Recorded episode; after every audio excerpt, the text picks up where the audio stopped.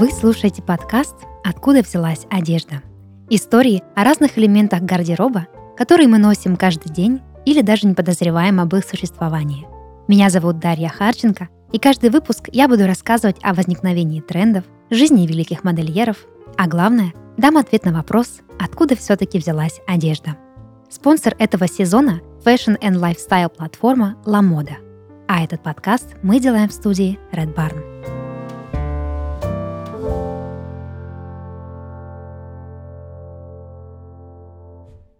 Человечество не раз перезабретало нижнее белье заново.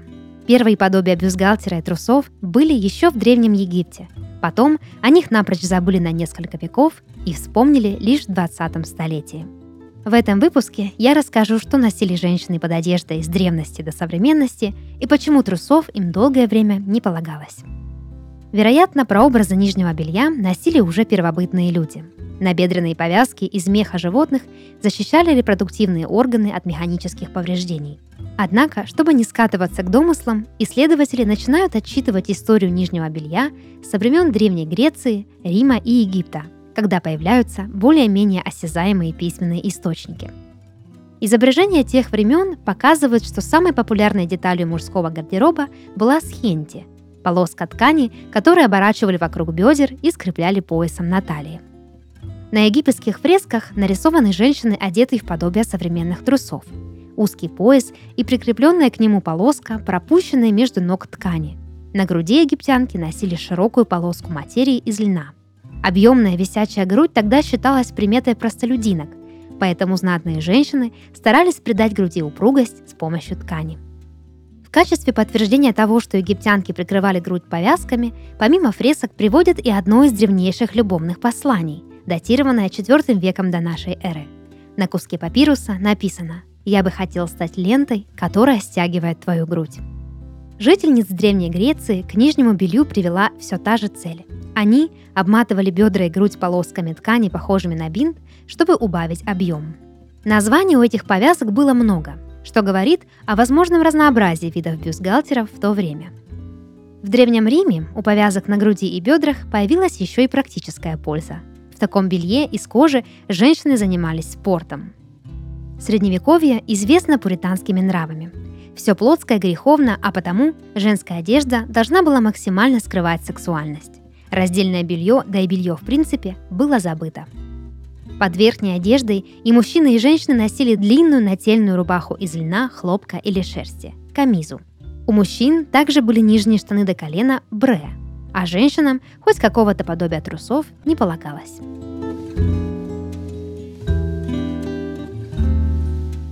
Сегодня нижнее белье пестрит своим разнообразием. Ткани от хлопка до тончайшего шелка, наличие или отсутствие бантиков, рюшей и страз, бесшовность – то немногое, что предлагают бренды. Для каждого случая можно подобрать свой персональный комплект и чувствовать себя комфортно как на светском мероприятии, так и в спортзале – Вместе с Ламода можно добавить эту вещь в свой гардероб. На онлайн-платформе Ламода представлены актуальные коллекции одежды, обуви, аксессуаров, косметики и парфюма от любимых брендов. Широкий ассортимент – это возможность найти товары на любой вкус, стиль и бюджет. Ведь на Ламода всегда есть выбор. Советуем заглянуть в раздел «Идеи» для того, чтобы вдохновиться образами и узнать больше о трендах – там же вы найдете материалы от редакционной команды, подборки готовых образов от стилистов и популярных блогеров. Заказав бесплатную доставку в ближайший пункт выдачи или домой, можно примерить все понравившиеся образы и оплатить лишь те, что вам подошли. А специально для наших слушателей действует промокод LAMODA2022 на скидку 10%, который вы также найдете в описании этого выпуска. Долгое время ученые считали, что подобия современных бюстгальтеров появились только в конце XIX века.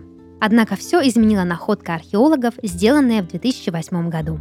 В замке Ленгберг в австрийском Триоле нашли сверток одежды.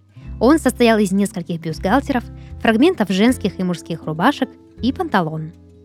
Экспертиза показала, что белье было сшито в период между 1440 и 1485 годами – а крой древних бюстгальтеров мало отличался от современных. Это еще раз подтверждает, что мы знаем об истории лишь то, что смогли сообщить нам предки, и знание это далеко не полно. В XVI веке появилась женщина, которая изменила историю нижнего белья на целых 350 лет. Конечно, речь о Екатерине Медичи. Она ввела моду на узкие талии и запретила женщинам в толстых корсажах появляться при дворе. С тех пор многие поколения женщин стягивали грудь тесными корсетами со шнурками из китовых усов или металла. Несколько веков основными предметами женского нижнего белья оставались сорочка и корсет. Однако в начале XIX века панталоны, подобие которых мужчины носят еще со средневековья, вошли и в женский гардероб. Причем первые панталоны шились с открытым внутренним швом, так что гигиеническая функция такого белья оставалась сомнительной. Длина панталон менялась. Сначала они доходили до щиколоток, потом становились все короче, теснее, пока не превратились в известные нам трусы. Кто первый изобрел бюстгальтер, установить нереально, особенно с учетом открытия археологов в Триоле. Широко об этом предмете гардероба заговорили в конце XIX века, а точнее после Всемирной выставки в Париже 1889 года, когда француженка Эрмине Кадоль продемонстрировала свое изделие под названием «Le bien-être», что означает «благополучие». Однако первый патент на бюстгальтер получила немка Кристина Харт – и с тех пор Франция и Германия оспаривали друг у друга первенство на изобретение этой вещи. Широкое употребление бюстгальтер вошел далеко не сразу. Слишком сильна была еще власть корсета над женщинами. В конце 19-го, начале 20 века одевание дамы среднего класса и выше было крайне сложным процессом, состоящим из множества деталей, таких как крепление для чулок, чулки, сорочка, панталоны, корсет, подушка для тюрнюра, для придания пышности нижней части фигуры, две нижних юбки и верхнее платье или корсаж с юбкой. Движение суфражисток, а потом и Первая мировая война освободили женщин от многослойных туалетов и сделали белье более комфортным, наконец-таки поставив приоритет здоровье и гигиену женщин, а не культурные представления о том, как должно выглядеть ее тело. С тех пор белье постоянно совершенствуется, но принципиально не меняется.